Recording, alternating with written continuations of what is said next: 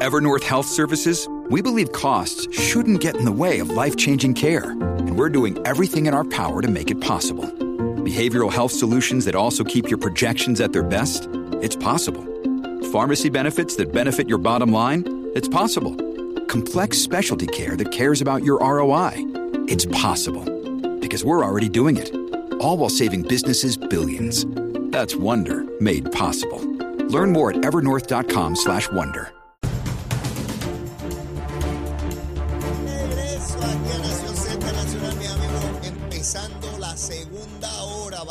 fuerza aquí con el licenciado Cristian Sobrino que llegó hoy.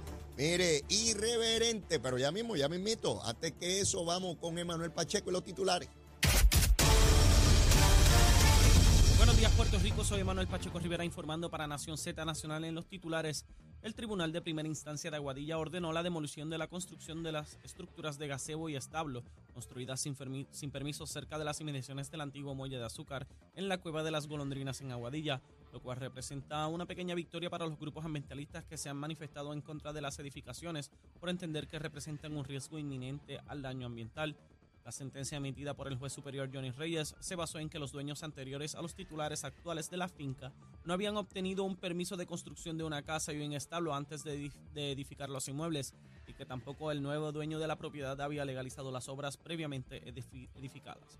En otras noticias, el pasado viernes, el exalcalde de Aguas Buenas, Javier García Pérez, se declaró culpable de un cargo de conspiración por su participación en un esquema de soborno en el que recibió pagos en efectivo a cambio de la otorgación de contratos municipales y el pago de facturas relacionadas a dichos contratos. Por otra parte, ante los recientes actos violentos, como la balacera ocurrida en la placita de Santurce y el tiroteo que dejó dos policías heridos en Mayagüez, el representante José Bernardo Márquez Reyes se propone insertar asuntos relacionados a la ley de armas en, el en la discusión, debo decir, de la res- resolución de la Cámara 683 para atender lo que él describe como un acceso desmedido y descontrolado a las armas y las municiones en Puerto Rico. Hasta aquí los titulares, les informó Emanuel Pacheco Rivera. Yo les espero en mi próxima intervención aquí en Nación Z Nacional, que usted sintoniza a través de la emisora nacional de la salsa Z93. Estás con Nación Z Nacional por el Habla Música y Z93. Y arrancamos, arrancamos aquí en Nación Z Nacional, mis amigos, nuestra segunda hora. Y como todos los lunes, el licenciado Cristian Sobrino. Cristian, saludos. Saludos, Leo. Saludos a ¿Todo toda la audiencia. Todo en orden. Saludos a toda la audiencia en Puerto Rico y fuera. Siempre un placer. Oye, Un gusto. me dicen que andabas por Panamá y que te hablaban del Día Nacional de la Salsa. Literal. Y esto no, no es, no estoy diciendo de porque estoy aquí ni nada. Te lo comenté incluso fuera del aire. Ajá. Eh, cuando estaba por allá, cuando cogía el Uber o, o un taxi o algo, siempre venía el tema de la salsa. Y siempre venían preguntando, ay, pero ya hay un Día Internacional de la Salsa. Y yo, no, Wow. el Día Nacional de la Salsa. No, no, es internacional porque nosotros vamos ahí, ah, qué bueno que ustedes vienen. Y después hacíamos el chiste de que el COVID llegó a Puerto Rico gracias a un panameño. Nos reíamos, yo me bajaba, tenía un día fantástico. Pero, sí, pero sí, en efecto, en Panamá tienen, le tienen un gran aprecio al Día Nacional de la Salsa. Mira para allá. Así es que a todos los amigos y amigas salseras sepan que en Panamá están pendientes al Día Nacional de la Salsa. Y yo voy para allá. Voy ¿Tú para allá. Sí, voy con Zulmita para allá, mi hermano. El año pasado fui, la pasamos ¿Me espectacular. dejarían entrar si voy para allá? Pues seguro O, que sí. me- o- o la seguridad me para. No, hombre, no. Seguro que te dejamos entrar. Y bailas y todo allí. Ah, no, eso- yo nací con dos pies izquierdos. Papá, nadie mira, cada cual está en lo suyo. No, no, no miran al que está al lado. Cada cual baila lo suyo y Mi novia está muy agradecida de ti en este momento. nadie va a estar mirando nada. Olvídese eso. Eso no es para esa cosa. Bueno, eh, plan de ajuste de la deuda de la Ajá. Autoridad de Energía Eléctrica. La Junta hace unas proyecciones, ya hasta habla de una cantidad fija que se va a aumentar la tarifa. eh, los acreedores dicen que eso no es. El gobernador también dice que él está en contra de eso. Este, ¿Por dónde estamos realmente? ¿Qué, qué, ¿En qué etapa estamos, Cristian? Tú que conoces esto mucho mejor que, que- que la mayoría de nosotros los mortales. Ok, pues déjame primero poner un poco en contexto de dónde estamos, ¿verdad? El, el- el- la Autoridad de Energía Eléctrica está atravesando un proceso de quiebra en el tribunal, que es un proceso federal, similar a una quiebra personal o una quiebra corporativa, pues con la ley promesa se le proveyó a la Autoridad de Energía Eléctrica un, una- un mecanismo para que judicialmente pudiera pasar por su quiebra. Entonces, eh, esa quiebra comienza, comenzó en el 2017. En ese momento estaba sobre el tapero un, un acuerdo de reestructuración que se había negociado bajo la administración de Alejandro García Padilla, que se había autorizado en ley en el 2016, que entonces cuando entra Ricardo Rosselló, su equipo fiscal, yo todavía no estaba totalmente dentro de parte de ese equipo, yo estaba empezando, yo estaba más enfrentando el asunto de- del Banco Gubernamental de Fomento, pero el equipo fiscal del gobernador procuró una mejora a ese acuerdo, las acordó con los bonistas, pero la Junta en el 2017 rechaza el acuerdo, lo, lo elimina, dice no vamos a aprobarlo y entonces somete a la Autoridad Eléctrica al proceso de quiebra judicial y hay una razón por la cual estoy dando todo este, este detalle. El primer- la primera razón de por qué ellos decían que no se podía aprobar el acuerdo era que entendían que eh, el mecanismo de tarifas, de cómo se establecía la tarifa para pagar la deuda renegociada, era muy, eh, muy costoso, era muy caro y que entonces no se podían atender tampoco otros asuntos como las pensiones. Eso terminó siendo hasta cierto punto quizás correcto. Creo que lo de las tarifas, si vemos los números de lo que se está negociando hoy, el efecto sobre la clase media Ujú. y sobre la, la clase comercial sigue siendo similar. No ha habido un cambio dramático ahí. Eh, donde ha habido gran cambio es en lo que vamos a discutir ya mismo. Y el segundo, la segunda razón por la cual la Junta lo rechaza dice que el, el acuerdo de la administración de García Padilla no permitía la privatización de la Autoridad de Energía Eléctrica y que había que pasar una quiebra y entonces podía privatizar. La gran ironía de todo es que, como yo dije en el 2018, cuando trabajamos la ley de transformación del sistema eléctrico, eh, íbamos a privatizar la autoridad antes de salir de la quiebra y en efecto con Luma en la parte de transmisión y distribución y ahora genera Puerto Rico en la parte de, de generación, claramente lo que dijimos en ese momento era lo correcto. En 2018-2019 se llegó a un acuerdo, un nuevo acuerdo con los bonistas. En ese caso, los principales negociantes de ese acuerdo eran del lado de la Junta era la señora Yaresco y del lado del gobierno era yo. Ese acuerdo se estructura, se firma. La intención original es que ese acuerdo se iba, a se iba a implementar en seis meses como largo, quizás un año como mucho, pero que era algo para salir ya de la quiebra de la forma más rápida posible, porque se entendía que mientras más tiempo estaba la autoridad en quiebra, las reclamaciones de los bonistas, de los suplidores, seguían aumentando, aumentando por los intereses, y que iba a ser cada vez más difícil salir de la quiebra si no salimos rápido de ella. Pues ocurre el verano del 19, ocurren los terremotos, ocurren las elecciones, la Junta se le sentó encima el acuerdo, y ya para el 2021, cuando por fin empieza a atender el tema, el gobernador dice, mira, llevan, el gobernador Pierluisi, perdóname, dice, ustedes llevan echando, pateando esta lata demasiado y esto no tiene ningún sentido. Y hasta cierto punto el gobernador tenía algo de razón en eso. Y la, la Junta dice, sí, ups, se me chispoteó nuevamente, Mm. eh, como en el 2017 y como en el 2018, y echó para atrás el acuerdo. Y ahora este es un, lo que se está discutiendo ahora no es un acuerdo con bonistas, sino es un plan que sometió la Junta unilateralmente al tribunal diciendo esto es lo esta es la manera que se puede reestructurar esto. Hay una cantidad fija de dinero para distribuir a cambio de- a, al- a lo largo de 30 años y esta es la manera que nosotros proponemos que se divida ese dinero. Eh, eh, para ir un momento atrás, en el del 17 fue así también, sin, sin sentarse con los acreedores. No, el de- el- lo que había en el 17 era con los acreedores. Aquí el plan de energía eléctrica ahora mismo es un cambio dramático en lo que era antes la política de la Junta, incluso también del gobierno, Mm. porque, por ejemplo, cuando yo me sentaba con los acreedores, a mí se me hacía bien claro del lado de la Junta de que ellos no iban a someter un plan que no tuviese apoyo de los acreedores. Y eso cambiaba como uno negociaba la dinámica de negociación. ¿Verdad? Si tú piensas que tú no puedes, tú nunca vas a tener una oportunidad de negociar algo unilateralmente, pues tú negocias de cierta perspectiva versus si tú piensas, no, no, aquí yo puedo eventualmente tirar el martillo y romperle los pies a todo el mundo. Pero, Cristian, entonces estamos hablando de que esto que propone la Junta de Supervisión Fiscal fue sin, sin ninguna consulta con los acreedores. consultaron un grupo, un grupo minoritario de esos acreedores. En- se entiende que, que son, específicamente son, la autoridad de energía tiene, eh, y siempre hago la comparación con- de la siguiente manera. La autoridad de energía eléctrica tiene sus bonistas. Los bonistas es como decir tu banco hipotecario. Ujú. ¿verdad? Un, es un prestamista que te da dinero a largo plazo. eh, es- como la es hipoteca de la casa. La hipoteca de la casa. Y está entonces el prestamista de petróleo. Ese es el que te da, esa es la tarjeta de crédito. Porque esa es la que tú utilizas para comprar petróleo, generar energía, la vende y la prepaga. Es como una tarjeta de crédito, una Claro. línea de crédito. Pues la Junta, en lugar de procurar acuerdos con el- los bonistas, o el, acreedor hipotecario, que era lo que habíamos hecho anteriormente, llegó a un acuerdo con la, tarjeta de crédito, con, la línea de, con la línea de petróleo. Y con la de día a día. Que son, que son una cantidad reducida, llegó a un acuerdo con ellos. Les dijo, usted va a estar número uno. Tranquilo. Llegó a un acuerdo con una aseguradora de bonos, una aseguradora de, de los otros acreedores, y sometió el plan. Y le está diciendo a todo el mundo, o te montas en este, en este tren, porque va a salir ya mismo, y si no te montas, te voy a limpiar con este plan de ajuste. Entonces, lo que estamos ahora viendo en el proceso es que hay muchos bonistas y muchos otros acreedores que dicen, eh, eh, no, no te montes que no va, porque esto no lo van a confirmar. Yo creo que si la Junta puede adquirir un mayor porcentaje de apoyo mm. de otros grupos, alguna otra aseguradora de bonos, puede ser que el tren salga y le, le, funcione. ¿Quién, da el visto bueno final? La juez, la juez Taylor Swain. Ella es la que supervisa. Que podría incluso virarlo todo. Y podría decir, mira, eh, claro, aquí, aquí hay siempre hay unos escenarios más apocalípticos y hay siempre unos escenarios que eran los que, por ejemplo, discutíamos en este programa anteriormente, que yo decía, ustedes siguen estirando el chicle, no presentan nada, la juez se puede saltar un día y los vota fuera del tribunal. Eso siempre es una posibilidad. Es menos, eh, eh, ahora es menos probable porque en efecto la Junta presentó un plan de deuda.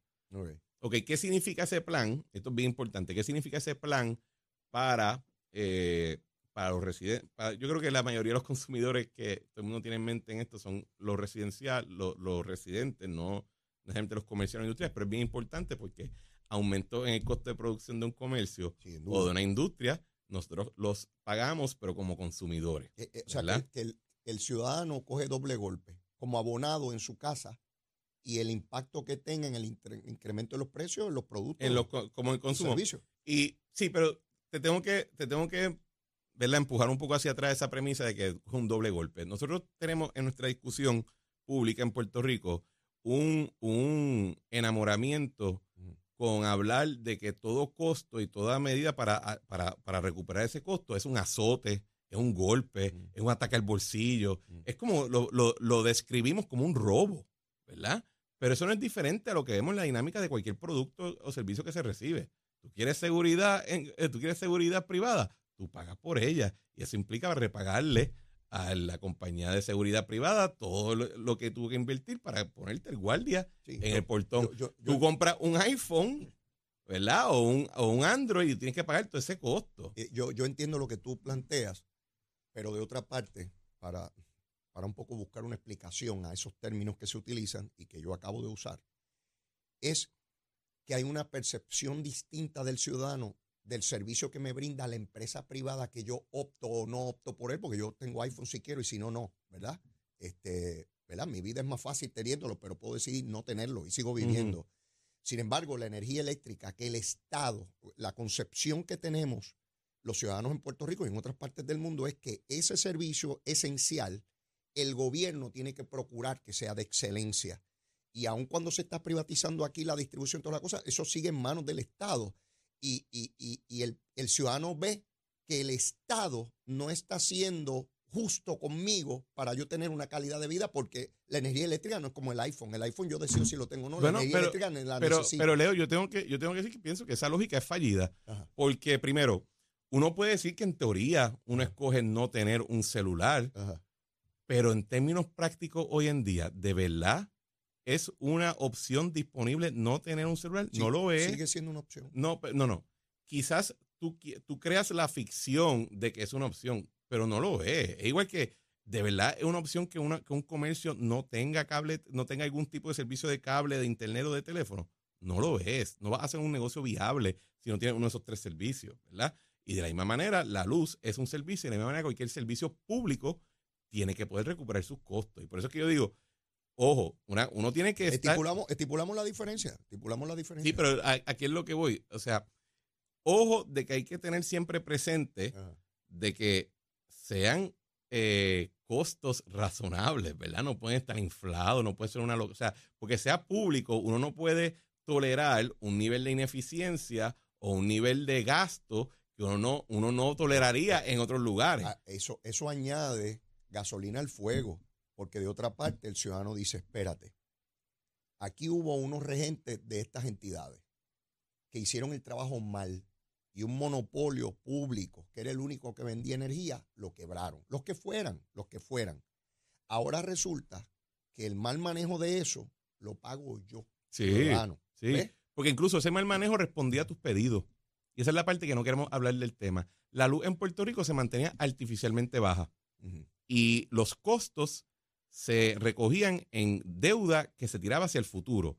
Así que lo que en realidad estaba ocurriendo era que nosotros en el presente decíamos, es que no es justo que yo tenga que pagar algo tan caro, así que mejor que lo pague el yo del futuro. Ese es un problema para el futuro, para el yo del futuro. Sí, sí. Y esa es la parte que, que de nuevo, Lo entiendo. y, y- sí, pero, pero no mucha gente lo entiende, Lo- de- Leo. De, hecho, en esta cantidad que se establece de los 19 dólares en la tarifa, se está excluyendo a creo que 250 mil abonados o, o más, sí. porque tienen un beneficio del gobierno del PAN o la tarjeta o Sí. qué sé yo, y, Y esas, ese- y personas no pagan, lo cual, lo cual hace que se suba la cantidad para el resto. Pero por eso es que yo voy, ese es el gran cambio del 19 Ajá. al, a- al plan de deuda del 2022. Ujú. el siguiente.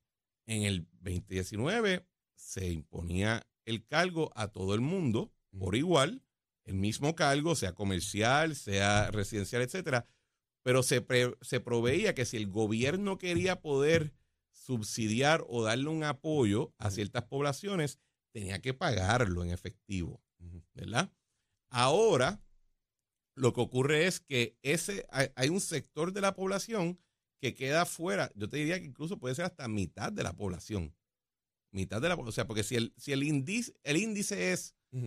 Que sea recipiente del programa de Medicaid o del PAN o lo que sea, no queda claro todavía cuál es, pues estamos hablando de que mitad de la población recibe ese programa. La, la mitad, sí. Así que de momento, pues, eh, ¿qué Eh, pasa? eh, en los números que yo vi, no hablaba de esa cantidad tan grande, porque parece que no es Porque lo que, se le, lo que se le exime es de un cargo fijo de 13 dólares mensuales y de un cargo variable Mm. inicial y dice, espera, pero si esa persona está consumiendo X cantidad de energía, pues todavía le aplica parte del cargo. Así que no es una exclusión total. Ya. Eh, Y, por eso es que quizás el número que tú ves es 250 mil personas y es porque esa exclusión Si inicial. no recuerdo mal, por y ahí también está. mucha, ¿verdad? Y cuando uno habla de mitad de la población, ojo, porque no todos viven en su propia casa. Claro. Familias viven juntas y todo. pues, Exacto. exacto. Y Y es por eso idea. hablamos de, de- de- de abonados, porque pues, hay un contador en esa casa, pero ahí puede vivir una persona o pueden vivir 10. Exacto. Entonces, en términos de incremento, mira, yo en un- le voy a tener aquí un, un- un momento de poca humildad. ¿verdad? Yo llevo desde que se publicaron los primeros borradores de este, de este plan de ajuste, yo entendía que basado en la data económica que había publicado la Junta, pues iba a ser un incremento de aproximadamente 10%. Ahora, eso no es verdad, eh, no, no resultó cierto en la medida que tú contabilizas pues, las personas que estén eximidas.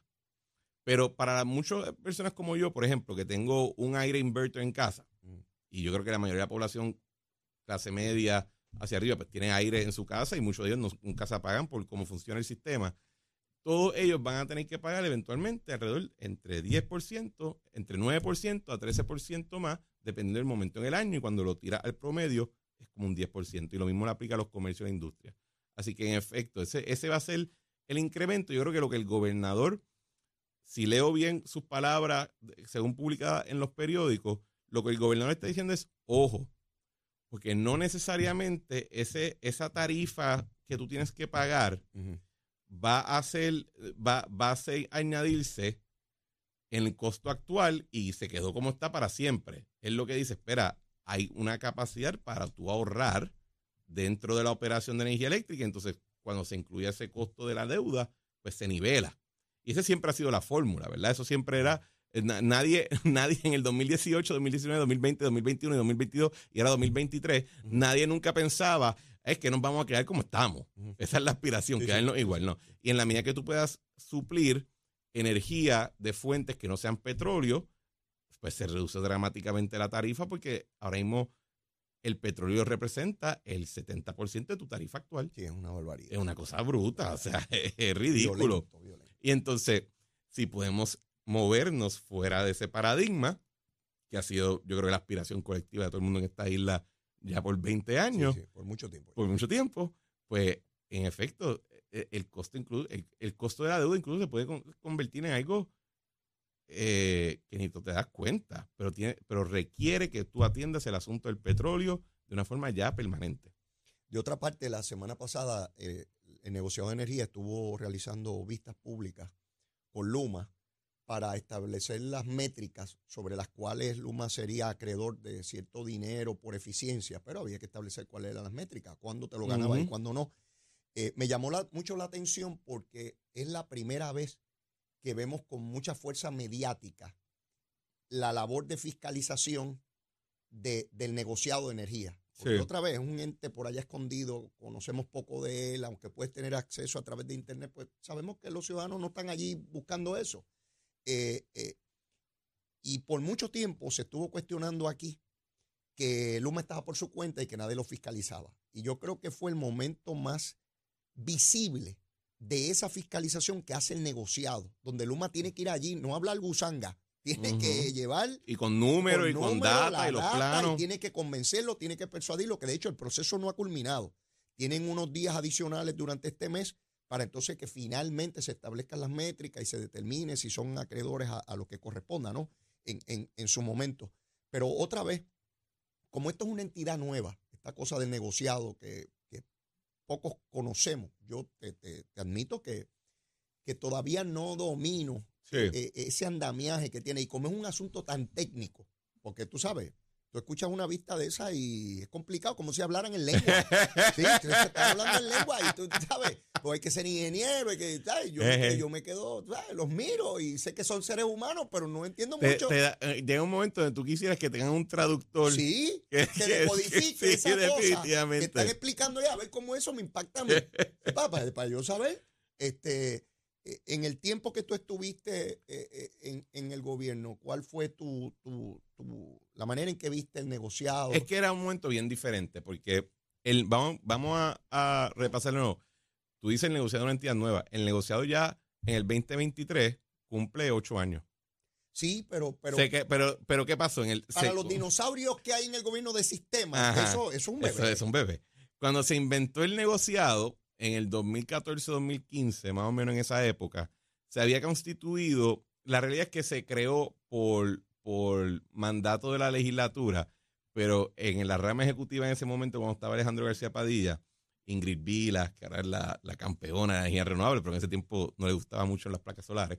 eh, en ese tiempo el eje- el ejecutivo no le encantaba la idea Ajá. De un regulador energético como nunca le encantó la idea por mucho tiempo a nadie. O sea, esto es algo bien nuevo para nosotros. En los 50 estados hay un regulador energético. En Puerto Rico llegó en el 2015. Ujú. En todos los estados lleva 100 años operando. Aquí lo hicimos ayer porque pues que nos gustaba la idea de que en la, en, en- en la autoridad energética podían hacer lo que les diera la gana. Pero nada, se creó. Cuando yo llego ya a trabajar el tema energético en el 2018, quedaba un comisionado. Todos los demás habían renunciado. La oficina no tenía un- una fuente de recursos Era un disponible. caparazón allí. Era un, era un concepto más que nada. ya. Eh, de hecho, yo tenía muchos debates con diferentes personas que dicen, no, es que tú tienes que depender más del negociado. Y yo, me encantaría depender del negociado, es que no existe. O sea, es, es un concepto, Sí, no es sí. una oficina. Del 2018 para acá han pasado muchas cosas. Primero se incrementó el número de, de comisionados para que de tres sean cinco. Se nombran a, a plazo más largo, se les aseguró un financiamiento consistente, se, se les dio cierta independencia de la de administrativa, no puede ser independiente totalmente. Así que el negociado hoy en día no es nada comparado a lo que había cuando yo Ahora estaba. tiene colmillo. Ahora tiene colmillo. Sí. Y lo estamos viendo. Sí. Y lo estamos viendo en el sentido de que están, eh, incluso antes de bregar con Luma, le metían dos o tres al paso a la autoridad eléctrica y grande, lo- los primeros grandes retos de la- de- del negociado al principio era que la autoridad respondiera al email porque estaban tan acostumbrados a operar independientemente que lo ignoraban. Claro, claro. Y hoy en día uno ve que un negociado que cada vez se está haciendo más fuerte y eso es bueno. Sí, sin duda lo es. Sin duda y eso es bueno. Sin duda lo es. Tenemos que ir a una pausa y luego de la misma, pues la recomendación de almuerzo de Cristian Sobrino, que siempre es peligroso cualquier recomendación que, ¿verdad? Como aquella de las papas y... La, la cajita de la pollo cajita con de la pollo eso, eso, ha quedado Eh, no, famoso. eso, que eso impactó muchísimo al pueblo de Puerto Rico, más que el negociado de energía. Sí. Pero venimos ya mismo, llévatela, chamo. Hablándole claro al pueblo. Nación Z Nacional, soy Leo Díaz. Buenos días a todos. Leo Díaz en Nación Z Nacional por la Z.